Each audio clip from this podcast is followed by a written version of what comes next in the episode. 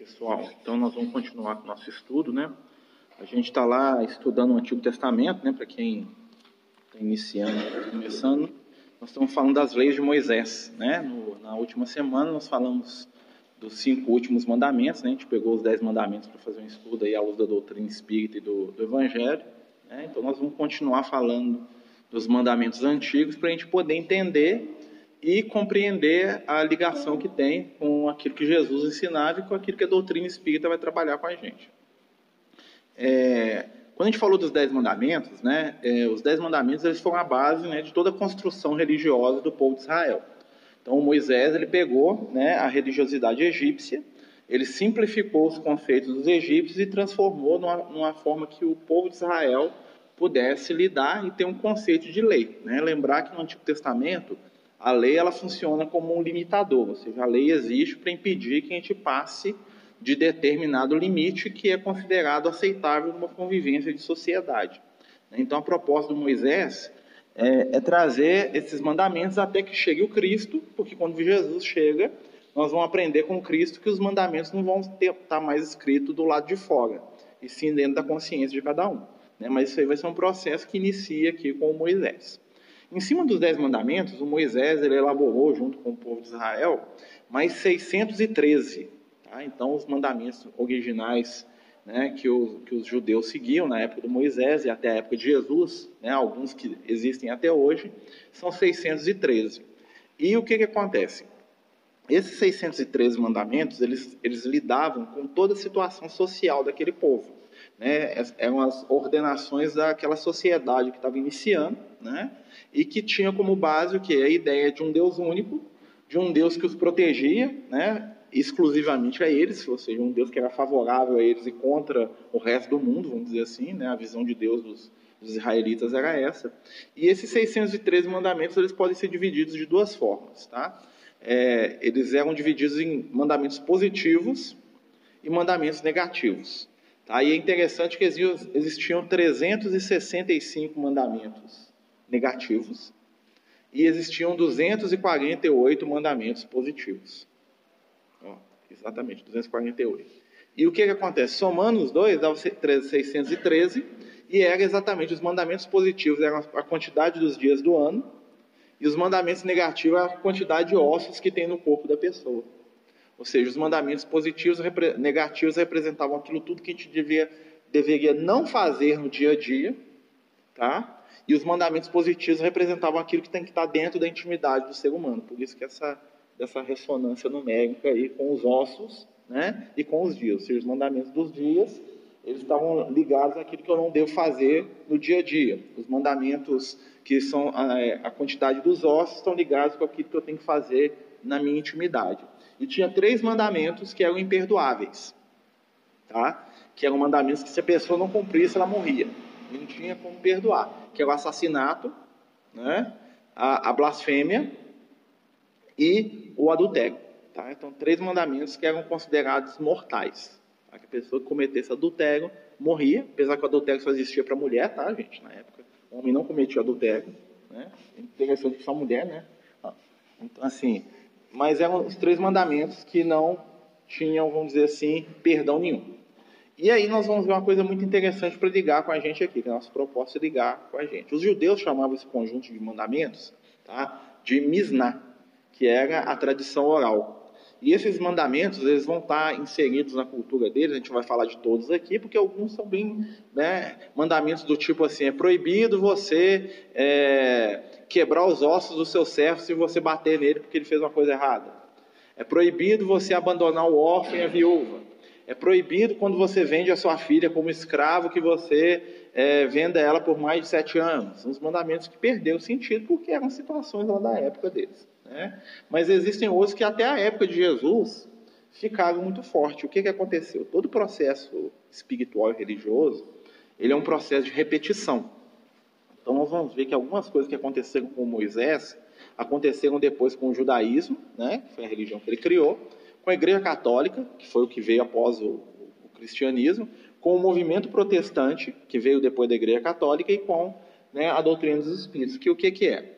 Ela, todo movimento religioso espiritual ele começa de maneira extremamente simples, de maneira extremamente espiritualizada, e ele tende depois para se tornar cada vez mais complexo e cada vez menos espiritualizado.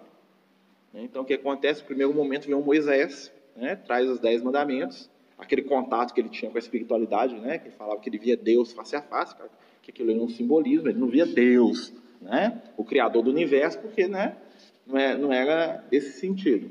Mas ele tinha um contato com o mundo espiritual. Ao passar do tempo, o que foi acontecendo? Os mandamentos do Moisés, que eram para simplificar a religião dos egípcios, começaram a crescer. Eles começaram a criar regras sobre regras sobre regras. Né? E essas regras começaram a ser fatores de escravidão das pessoas. Né? Pra gente, então, só pegar um aqui para a gente poder ter ideia. Existe um mandamento lá do, entre os dez, que é o mandamento de guardar o sábado, né? que fala assim: o dia de sábado você, você vai guardar para o Senhor. É, qual que é o simbolismo desse mandamento? Eu até falou aqui. É, é ter um tempo para você dedicar para o seu crescimento espiritual. Na época de Jesus, né, o dia de sábado ele, ele tinha uma série de mandamentos que eram acessórios a ele. Então se falava que no dia de sábado você não podia caminhar mais do que uma determinada distância. Você não podia ter o trabalho de cozinhar a comida que você comia. Você não podia ter o trabalho de andar né, para poder pegar uma, uma água que estava no poço. Você não podia ter o trabalho de andar para procurar um médico. Você não podia ter o trabalho de fazer uma série de outras coisas que obrigavam a pessoa a ficar praticamente parada o dia inteiro. Então as pessoas viviam debaixo de uma série de regras. E aí veio Jesus né, e falou assim: o que, que ele fez? Ele fala assim: ó, o sábado foi feito para um homem e não o homem foi feito para o sábado. O que, que Jesus está falando? Jesus está trabalhando essa ideia de que a regra mata se ela não for bem trabalhada. Né? Uma coisa muito interessante que aconteceu com Moisés, né? lembrar que Moisés viveu dois mil anos quase antes de Cristo, né? Então, quando Jesus pisou na terra, Moisés já era um cara lendário, né? O povo de Israel falava de Moisés, né? Como aquele cara que passou milênios aí, que, que nos trouxe alguma coisa. É, a espiritualidade falou para Moisés em determinado momento que ele não podia coordenar o povo sozinho, né?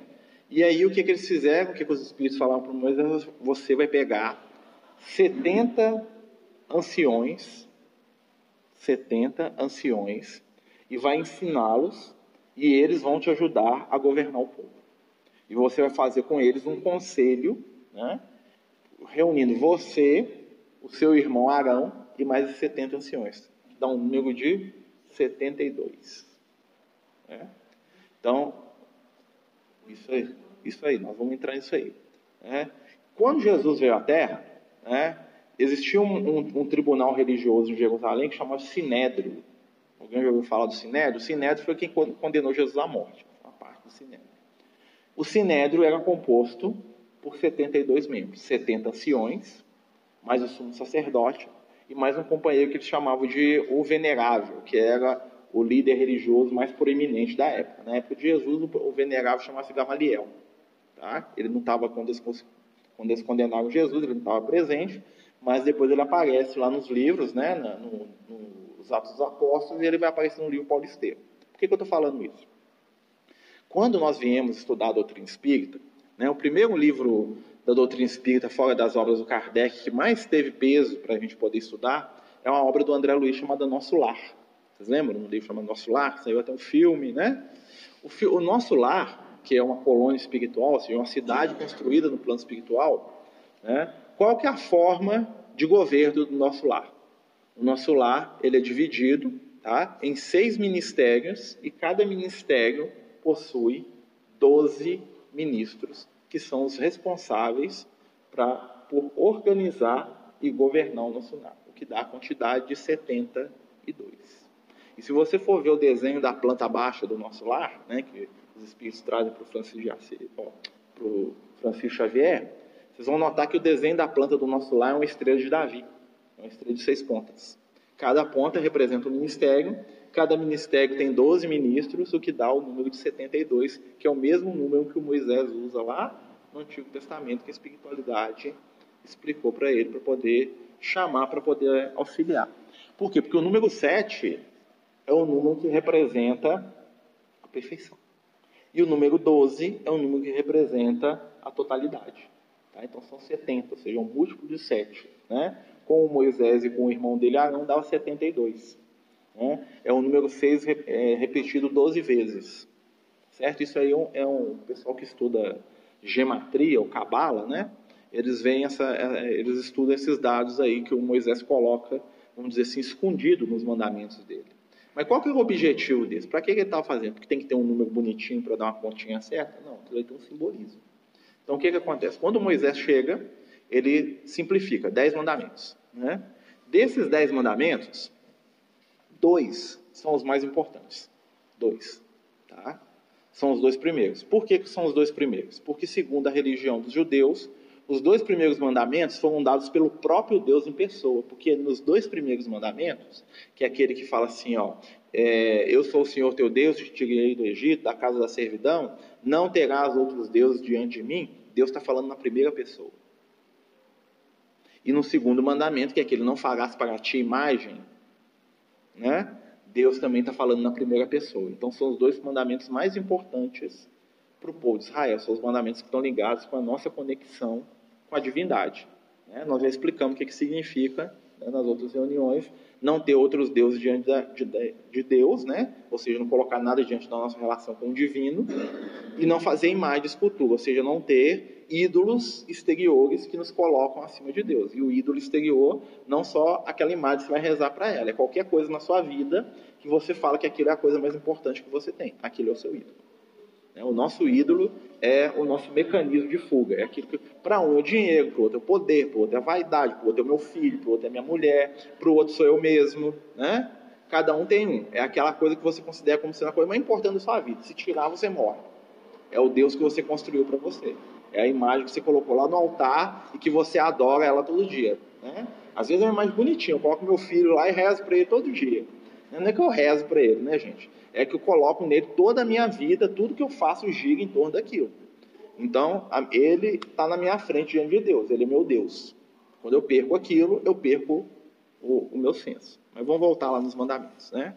Então, o que, é acontece? Quando Jesus veio na Terra, o judaísmo, que é a religião dele, né, estava intoxicada de tanta regra. Tá? Tinha tanta regra para fazer as coisas que a pessoa tinha que ter um doutor da lei, né? O que é um doutor da lei? É uma pessoa que estudava para poder explicar para os outros os meandros da lei de Moisés. O cara que estudava a vida inteira, para os outros irem lá perguntar se o que ele estava fazendo estava certo ou errado da lei. Tá? O Paulo de Tarso é um doutor da lei. Então ele estudava todo aquele meandro, toda aquela coisa, né? E aí Jesus falou, aí o que, que Jesus fez? Ele pegou os mandamentos do Moisés, né, os mandamentos da, da religião dele e simplificou de novo.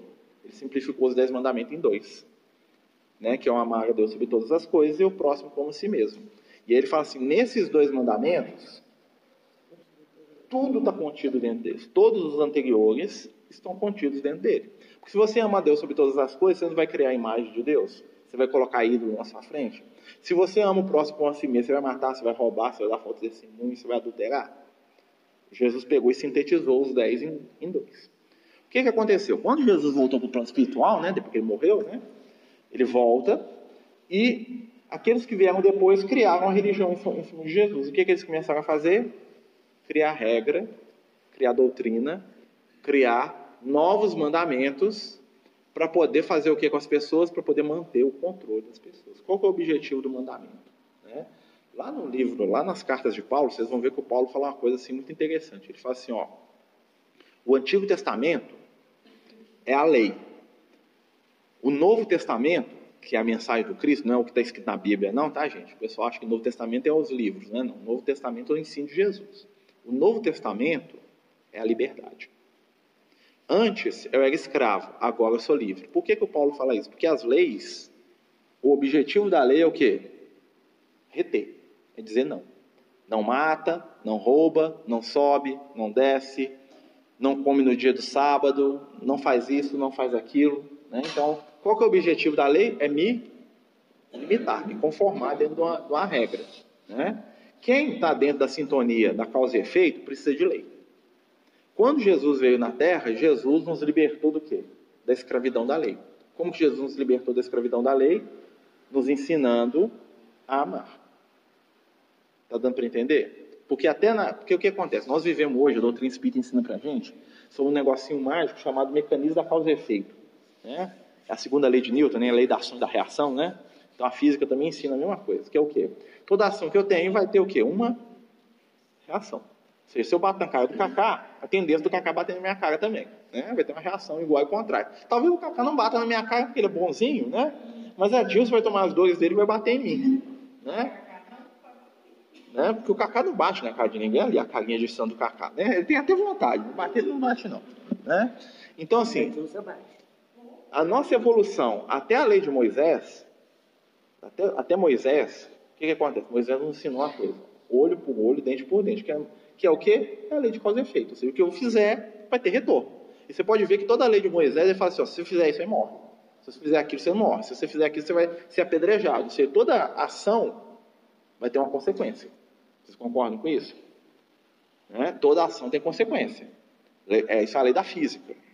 Aí vem Jesus, né, depois do Moisés, e aí Jesus falou uma coisa com o apóstolo lá que ele gostava muito, que é o seu Simão Pedro, que está lá escrito na epístola dele, ele fala assim: o amor cobre a multidão do pecado. Aí Jesus jogou água na farinha do Moisés. Por quê? Porque Jesus falou seguinte, em, em simplificação, o que, que Jesus falou? Se você amar, a causa e efeito leva uma tesourada. Quem ama, escapa da lei da causa e efeito. Aí o Paulo de Tarso falou assim: peraí, até hoje, com Moisés aqui, né, nós vivemos debaixo da lei, ou seja, tinha que fazer para acontecer. Né? Só que o Paulo de Tarso ele tinha um amigo muito, muito interessante, um mestre, né, que é o Gamaliel. Quem aqui já leu o livro Paulo Estevam? Lá no livro Paulo Estevam, vocês vão ver né, que depois que o Paulo vira cristão, né, ele fica cristão, aquela coisa toda, né, ele vai visitar o Gamaliel lá na cidade de Palmira, né, onde, o, onde o Gamaliel estava velhinho, né, que era o mestre dele. Né. Lembra? Lá dos anciões lá. Né? Ele vai visitar o Gamaliel, e quando ele chega lá para conversar com o Gamaliel, né, o Gamaliel veio para ele e falou assim, ó, eu tenho estudado aqui o Evangelho, né, que a família do Gamaliel achava que ele era meio maluco, né? Ficou gaga, velho, né? Ficou falando desse tal de Jesus que morreu crucificado aí, né? Era tão inteligente, era o mestre de Israel, né? O irmão dele até fala, né? Aqui em casa ninguém mexe com ele, ele fica aqui no cantinho. Quando ele começa a falar de Jesus, nós, né? A gente combinou aqui que ninguém vai rir dele, mas não, eu concordo, né? Porque eles amavam ele, né? Mas achavam que ele estava meio bitolado, né? E aí o Gamaliel, aquele velhinho, muito inteligente, ele vai, o Paulo visita ele, né? Ele está lá no livro contando a história dos dois, né? Que ele manda o Paulo lá para poder ir para o deserto, lá para o oásis de Dan, né? Para poder estudar, né? Só que não conta alguns outros detalhes, que é o seguinte: quando o Gamaliel e o Paulo se sentaram, eles ficaram alguns, alguns dias lá. O Paulo ficou algumas semanas na casa do irmão do Gamaliel. O Gamaliel chamou o Paulo e falou assim: ó, vem cá que eu vou te ensinar o que que eu estou vendo por trás desse evangelho aqui de Jesus. E aí o Gamaliel explicou isso para o Paulo. Falou assim, olha até hoje, nós acreditávamos que a salvação depende das nossas ações. Ou seja, o que eu faço vai ter uma consequência. Se eu fizer o bem, Deus vai gostar de mim e eu vou para o céu. Se eu fizer o mal, Deus não vai gostar de mim, eu vou ser condenado. Quando Cristo chegou, ele fez uma revolução. Por isso que Jesus é diferente de tudo aquilo que a gente tinha antes. Gamaliel pegou isso, e o Paulo, que era muito inteligente, pegou do Gamaliel. Né? Ele ensinou para o Paulo. Falou assim: olha, o Evangelho de Jesus ele vai transformar o mundo. Por quê? Porque ele tira do peso da humanidade o pecado.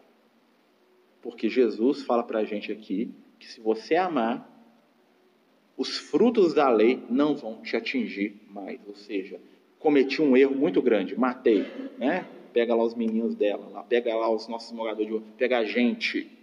Ah, porque é muito fácil falar do outro, é a gente, né? Você cometeu um erro muito grave pelo mecanismo da lei, você vai ter a, a, reação daquele erro na sua vida. Ou seja, eu matei, eu vou ter que passar por uma experiência de morte para poder aprender a valorizar a vida. Né? Se você pega o ensinamento de Jesus, você tem um atalho. Quando você ama, você não precisa mais passar pela, pela expiação. E aí o que, que acontece? O amor que você vivenciar vai te permitir sair da escravidão da lei. Porque a lei te escra escraviza, porque a lei é inflexível. Não tem conversa com a lei. Ou é ou não é. A lei se cumpre. Né? E aí o Paulo de Tarso entendeu isso e começou a ensinar isso para as pessoas. Ele falou assim, a salvação vem pela graça.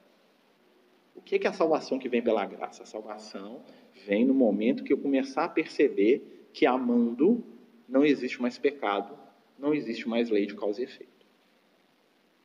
Esse é o grande segredo aqui do Antigo para o Novo Testamento. A doutrina espírita veio trabalhar isso, mas nós espíritas ainda estamos vivendo na sintonia da lei de Moisés. Porque nós somos muito preocupados com esse negócio de causa e efeito.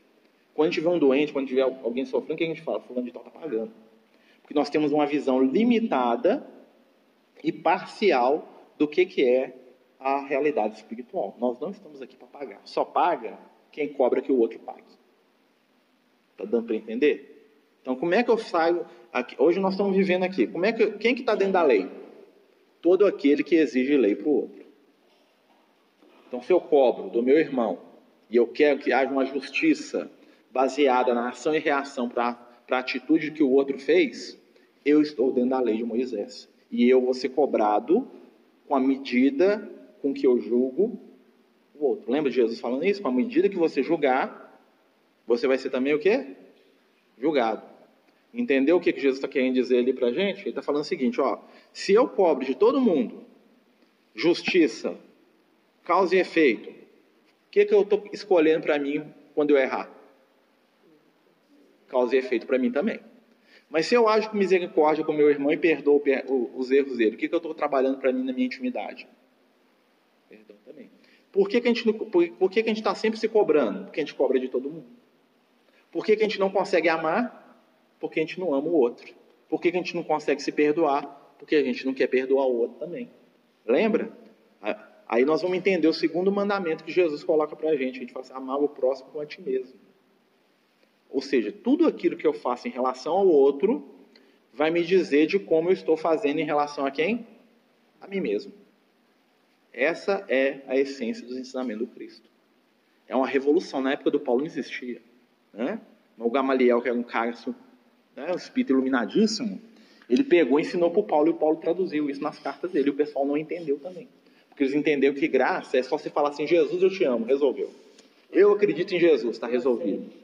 É um conceito. O conceito é muito mais profundo. A graça que o Paulo de Tarso pregava, né, que liberta, né, ele fala assim: ó, vocês querem que eu volte a ser escravo da lei, porque o pessoal ficava cobrando regra do Paulo. Ah, porque tem que circuncidar, que tem que fazer isso, que tem que fazer aquilo, que tem que fazer o ritual, que o cara para ser cristão ele tem que ser judeu primeiro, ele tem que. que... Aí o Paulo endoidava com aquilo, Jesus veio libertar ainda essa bobajada toda, vocês querem que eu volte para trás? Por isso que ele brigava com o pessoal. Ele ficava desesperado com aquilo, ou seja, nós recebemos de Jesus uma oportunidade de libertação, e nós voltamos para trás criando mecanismos para poder fazer o quê? Fechar as pessoas dentro de regra, dentro de conceito. Aí passou, o que aconteceu? Veio a Igreja Católica, né? A Igreja Católica, como é que foi estruturada a Igreja Católica? Regra, regra, regra. Isso é proibido, isso não pode ser pecado. Isso é proibido, isso não pode ser pecado. Por quê? Mistério de Deus. Pergunta não que se é pecado perguntar. Você está com cara de que está perguntando, quem pergunta está cometendo um pecado muito sério, você tem que só acreditar. Aí o que aconteceu? O próprio Paulo de Tarso reencarnou lá na Idade Média, né, como Martinho Lutero, e ele picou o pé nesse negócio, falou assim, não quero saber disso não, eu quero a salvação pela graça. Simplificou tudo de novo. Né? Aí vieram os que foram depois dele, o que, que eles começaram a criar? Regra, regra, regra, regra. Porque não pode cortar o cabelo, por que não pode usar isso? Por que não pode ouvir essa música? Por que não pode ler aquele livro? Por que não pode falar com a pessoa tal? Por que você tem que dar o dia? Você tem que fazer isso, fazer aquilo, fazer, fazer, regra, regra. Não pode, não pode, não pode, não pode. Criou a regra de novo. Por que, que existe regra nesse sentido? Para poder conter as pessoas. Porque quando eu tenho regra demais, eu te controlo. Eu, falo assim, você não está cumprindo a regra, então fica quietinho aí na sua. Aí vê a doutrina espírita. Né? Os espíritos começaram a se manifestar para todo mundo é lugar. E o que, que os Espíritos falavam para a gente? A lei de Deus está escrita onde? Na nossa consciência. Quando os Espíritos falaram isso para a gente, olha que é a terceira vez que o negócio vem aí, né? Jesus já falou isso lá no Antigo Testamento. Mas a gente não, né? Peraí, se a lei de Deus está escrita na minha consciência, então o que eu faço é lei? Lembra do Paulo de Tarso falando? Né? Aquele que não conhece a lei, o que faz é a própria lei. Ou seja, aquele que não está com regra, ele vive de acordo com o quê? Com a própria consciência. Então, o que, que tem que medir a nossa vida, gente? A minha, a minha consciência. Porque céu e inferno são estados que refletem o quê? A nossa consciência. Está dando para entender? Aí Jesus veio trabalhar isso com a gente há dois mil anos, nós estamos empacados nesse negócio até hoje. Por quê? Primeiro que nós gostamos de sofrer. Né? Segundo, que a gente não quer perdoar o nosso irmão pelos erros que ele comete. Nós estávamos falando aqui agora da política. Né? A gente viu Política hoje é igual time de futebol, não é? Cada um tem o seu. Não é mentira? Né? Todo mundo que é do meu time é o maior herói do mundo. Ele pode ter feito cinco gols de mão, mas ele fez no meu time, então vale. Né? O seu que fez um gol certinho, ele é ladrão e safado porque ele fez certinho, mas ele estava com mais intenções por trás. Né? Então hoje nós estamos nessa energia. E nós queremos o quê? Nós queremos que aquele que não concorda com o nosso ponto de vista, né, num palavreado comum, se lasque. Nós estamos querendo que o outro se lasque. Né? Eu quero ver o outro pagando pelo, pelo que ele fez. Não é verdade? Então, assim, olha a nossa sintonia. Então, a nossa sintonia hoje é da lei de Moisés ou da lei de amor de Jesus? Né? Anteontem eu estava no ônibus, estava indo trabalhar, 5 horas da manhã, estava dentro do ônibus. Né? Tinha umas, umas sete pessoas comigo dentro do ônibus, lá, indo lá de noite ainda. Aí nós passamos ali pela BR, ali, mais ou menos ali, perto de Betim, né? Tava todo mundo falando de política e o quanto os políticos são ladrões, são safados, são sem vergonha. Tava aquela discussão e eu lá tentando dormir no ônibus. Né? Determinado ponto ali perto da Petrobras, ali o ônibus foi e parou. E o motorista do ônibus começou a rir. Nossa senhora, gente, desce, desce, desce. Eu olhei assim. O que, que tinha acontecido? Um caminhão cheio de, de café tinha caído, espalhado aquelas caixas de café assim pelo mais ou menos 200 metros assim que, que aconteceu? Só um motorista de caminhão levou quatro caixas cheias daquele café Três Corações. Cataram tudo que eles deram conta. Não cataram mais porque eu fiquei olhando assim, né? Nem nada. Não. Peguei não. Né? Aí o que, que acontece? Todo mundo desceu do ônibus, eu fiquei observando. Né? Os mesmos estavam falando mal dos políticos. E cada um, o mínimo que levou foi uma caixa de café. Se a gente for analisar isso, o que, é que eles estavam fazendo? roubando. Mas não estavam condenando por isso que roubavam antes? Né? Então, do ponto de vista de consciência deles da causa e efeito, o que, que eles estão falando para si mesmos? Esse café que eles estão roubando, eles vão ter que fazer o quê? Uma hora eles vão ter que pagar aquilo.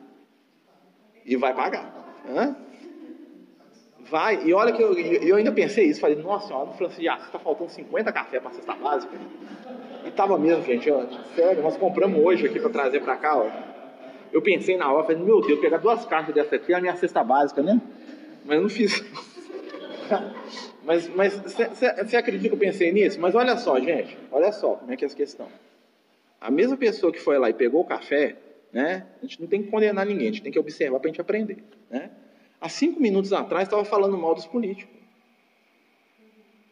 Ou seja, eu condeno no outro aquilo que eu mesmo faria. Se eu, né, Jesus fala, aquele que é fiel no pouco, é fiel no muito. Se eu estou roubando, se eu estou pagando de manhã para carregar a caixa de café do caminhão que caiu lá, né?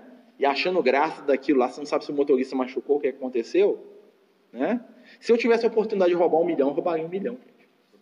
Eu punha no bolso do mesmo jeito. Tá lá, né? E ainda, e ia rir. Imagina essa mesma pessoa vendo um vídeo de um político com um milhão de reais na sacola e rindo. Ia chamar ele de quê? Ladrão. Mas eu com minhas caixas de café e rindo, não estou na mesma onda de sintonia? Por que, que não muda? Porque nós, enquanto indivíduos, não mudamos. E isso diz o que da nossa sintonia. Aí, quando eu faço a minha oração, a minha prece, né, o que, que acontece? Quando eu peço a Deus, eu quero que Deus perdoe os meus pecados, mas que seja rigoroso com o erro do meu irmão. Não é assim que a gente reza? Né? Deus me perdoa que eu sou muito frágil, né, inferior né? É, leve em consideração a minha humanidade aqui, né? Eu sou um coitado, eu erro todo dia, né? Não é assim que te reza? Quando meu irmão erra comigo, como é que é? Cadê Deus que não pune na hora? Se Deus existisse, tinha mandado raio na cabeça, safado, seu ladrão, assim. Não é assim que a gente pensa. Por isso a gente não entra na sintonia da lei do amor. Para entrar na sintonia da lei do amor, do amor que cobre a multidão dos pecados, nós temos que usar o nosso amor para cobrir o pecado do nosso companheiro que convive com a gente. Nós temos que aplicar para ele aí o universo aplica para a gente. Então, como nós somos muito cobradores, nós somos escravos dentro da lei. Então, vocês vão ver que lá no Evangelho, muitas vezes, né, os fariseus falavam com Jesus, mas o senhor não lava as mãos quando o senhor come? Então, lá na casa da minha mãe está fazendo culto, né? E lá saiu o texto lá que Jesus, que, os que Jesus vai na casa do fariseu, e quando ele senta lá, o fariseu fica olhando para ele pensando assim, mas ele não lavou a mão antes de comer. Por quê? Porque uma das 613 leis de Moisés dizia que você tinha que lavar a mão antes de comer. E aí Jesus, que lia o pensamento das pessoas, fala que meu filho está preocupado com lavar o prato, o garfo, mas seu interior está cheio de imundície. Ou seja, Jesus leva a situação para um outro nível. Está dando para perceber a questão da lei? Né? Então, as leis do Moisés aqui, elas existiam para quê? Para organizar a sociedade. E o Moisés, a gente vai ver aqui também a influência do, do, dos amigos espirituais, porque muitas leis do Moisés eram leis que tinham a ver com questão de saúde. Né? A, a, que eu mais gosto é a, é a lei do, do cocôzinho. Não sei se vocês conhecem a lei do cocôzinho de Moisés. Então, a lei do cocôzinho de Moisés, que é assim. Né? O povo de Israel, né? Moisés reuniu o povo e falou assim: olha, gente, o Senhor Deus né? Senhor dos exércitos, né? Ele, tá, ele me mandou vir aqui falando que vai exterminar o povo. Por quê? Porque o seu Deus, que é um Deus zeloso, né? Quando a gente acampa lá, que a gente vai invadir lá com o povo de Israel, rapinava todo mundo, né? O que eles podiam tomar dos outros, eles tomavam. Então ele fala assim: quando a gente vai acampar para poder fazer a guerra, né? O que, que acontece? O Senhor Deus desce e anda entre o nosso campo aqui, entre a aldeia, dentro aqui das tendas, né? E o Senhor Deus falou que ele está andando aqui, está encontrando um monte de cocô no chão. Imagina se o Senhor Deus passa aqui e pisa no cocô. Está escrito na Bíblia, tá, gente? Isso aqui está escrito na Bíblia. Está escrito na Bíblia. Tá? Aí o Moisés fala com ele assim: ó, agora cada guerreiro de Israel, junto com a sua espada, com a sua lança, vai levar um bastãozinho. E quando ele for fazer a sua necessidade, ele vai cavar com um bastãozinho, vai fazer a necessidade lá dentro e vai tampar. Porque o Senhor Deus falou que se ele passar aqui de novo e pisar no cocô, nós vamos ver com ele. Ele vai trazer destruição para o povo de Israel. Né? O que, que Moisés fez, gente? Ele, o que, que acontece? Todo mundo fazendo cocô lá. Imagina 10 mil pessoas fazendo cocô lá. O que, que é proliferar no meio daquilo? Doença. Se o Moisés chamasse o povo e falasse assim, gente, se vocês fizerem esse cocô aqui, todo mundo vai ficar doente, o que, que o povo ia fazer com ele? Ah, vai pastar Moisés. O que, que Moisés fez? Falou assim, ó, Deus falou para fazer isso. Você viu o que, que Moisés fez? Ele deu uma feição divina a uma coisa que era humana, para poder fazer as pessoas, pelo medo, fazerem o que era certo. Porque, como egípcio, ele sabia dessas questões. Ele tinha um conhecimento. Os egípcios conheciam da proliferação das doenças. Eles sabiam como é que fazia. Né? Lembra lá das pragas do Moisés lá? Né? Eles sabiam. O Moisés também. Então, o que, que vai acontecer ali? A lei, ela existe para quê? Para trabalhar a nossa ignorância. Quando a gente vai aprendendo, nós não precisamos mais da lei. O Moisés sabia que tinha que fazer aquilo porque era certo, porque é uma questão de saúde. O povão precisava de uma lei e falava assim: ó, se você fizer, você morre. Por quê? Porque eles não tinham condição de compreender. Então, enquanto existe lei, né, quer dizer o quê? Que nós ainda somos espíritos transgressores. Vocês estão percebendo que hoje em dia, né, nós estamos vivendo um momento que tudo vai para a justiça? Não é? Todo, os juízes hoje decidem tudo. Isso diz muito do nosso estado espiritual atual. Na época do Moisés, tudo tinha que ser decidido pelo juiz. Por quê? Porque as pessoas não, elas não faziam aquilo que era o dever delas. Então eles passavam para o juiz e o juiz tinha que julgar tudo. Quando o juiz age demais, quer dizer que nós estamos o quê? Mentalmente e espiritualmente num nível bastante inferior. Você viu o caso das vacinas. Né?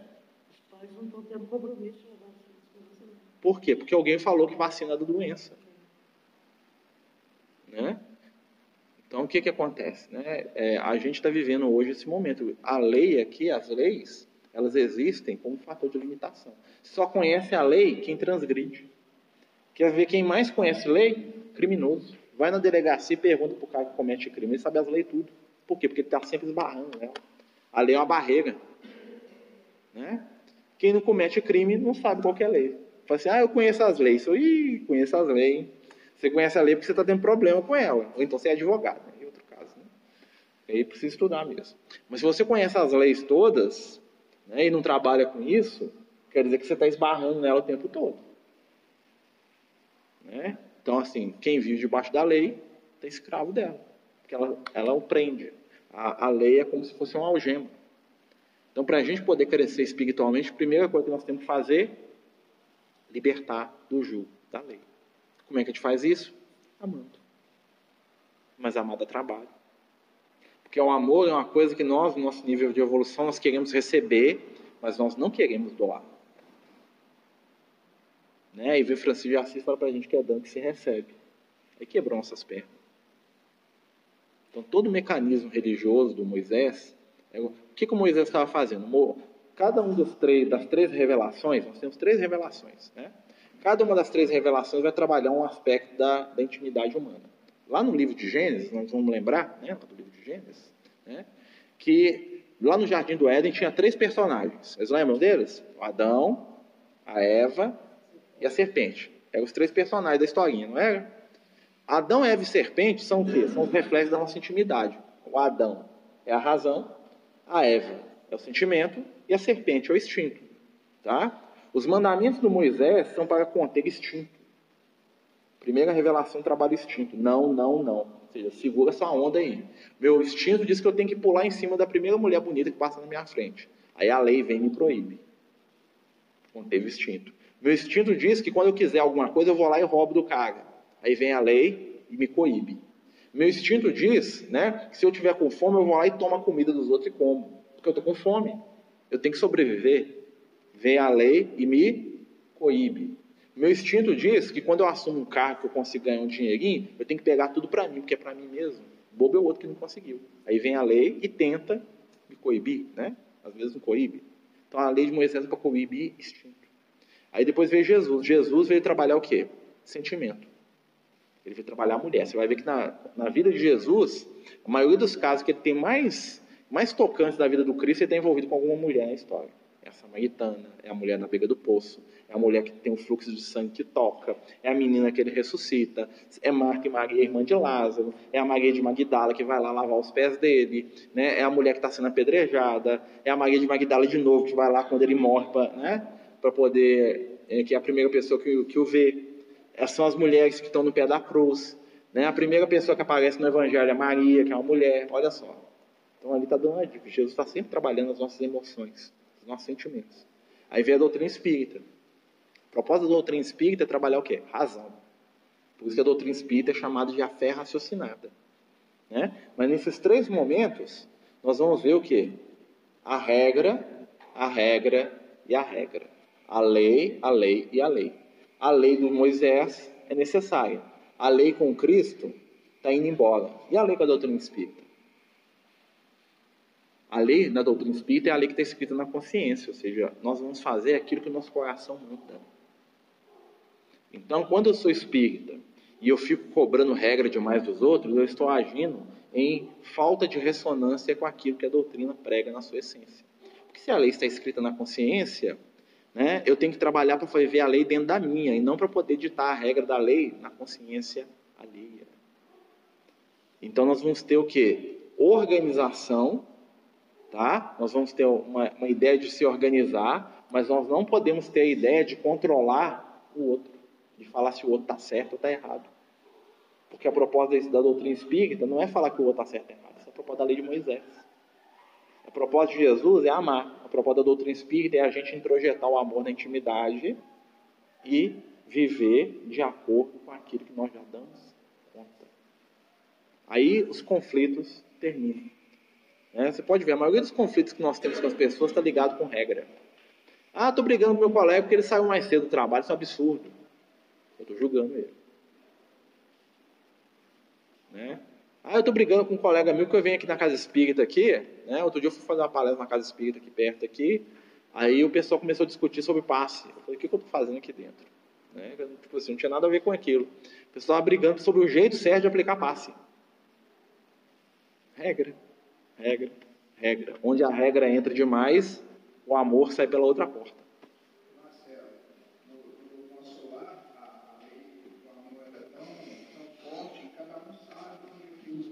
Exatamente.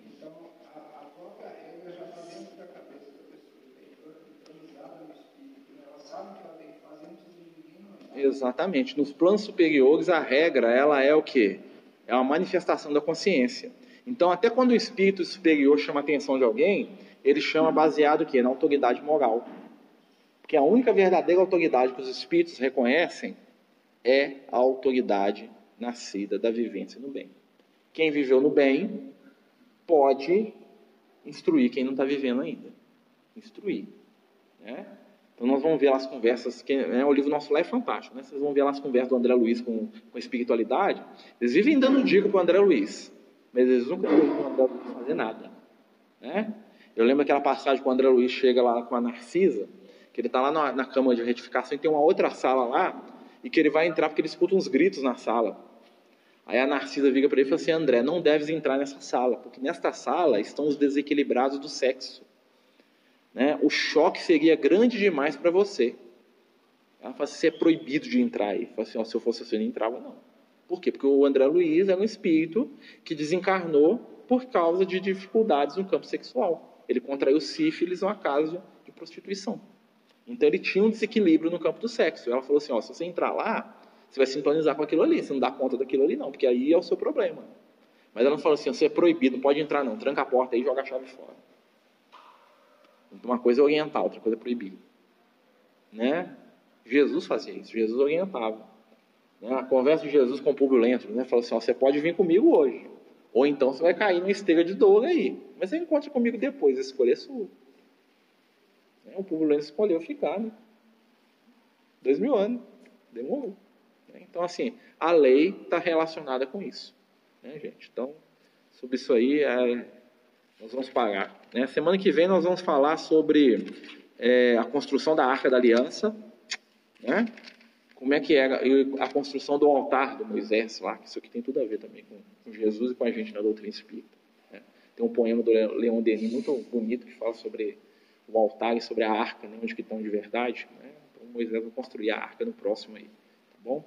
Na semana que vem nós continuamos. Vamos fazer nossa prece para a gente terminar, né?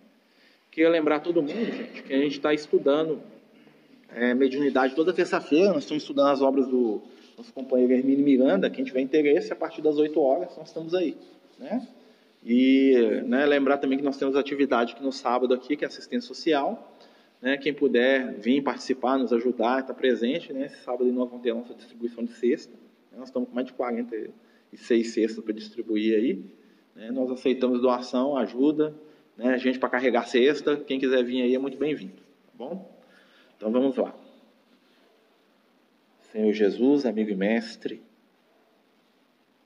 companheiros espirituais, pedimos neste momento vosso amparo e auxílio para que possamos, sintonizados com a tua luz, carregar em nossos corações e mentes a certeza do bem e do amor. Envolve, Senhor, a cada um de nós e permite que possamos seguir em frente, sintonizados contigo, na esperança do bem, da melhor e da transformação. Divino amigo, abençoa todos aqueles que aqui estão, encarnados e desencarnados, todos aqueles que foram aqui citados neste estudo, todos os companheiros, para que recebam o melhor, o bem, a luz. Fica conosco, Divino Mestre, e nos ilumina na caminhada, hoje e por todo sempre. Que assim seja. Boa noite para nós.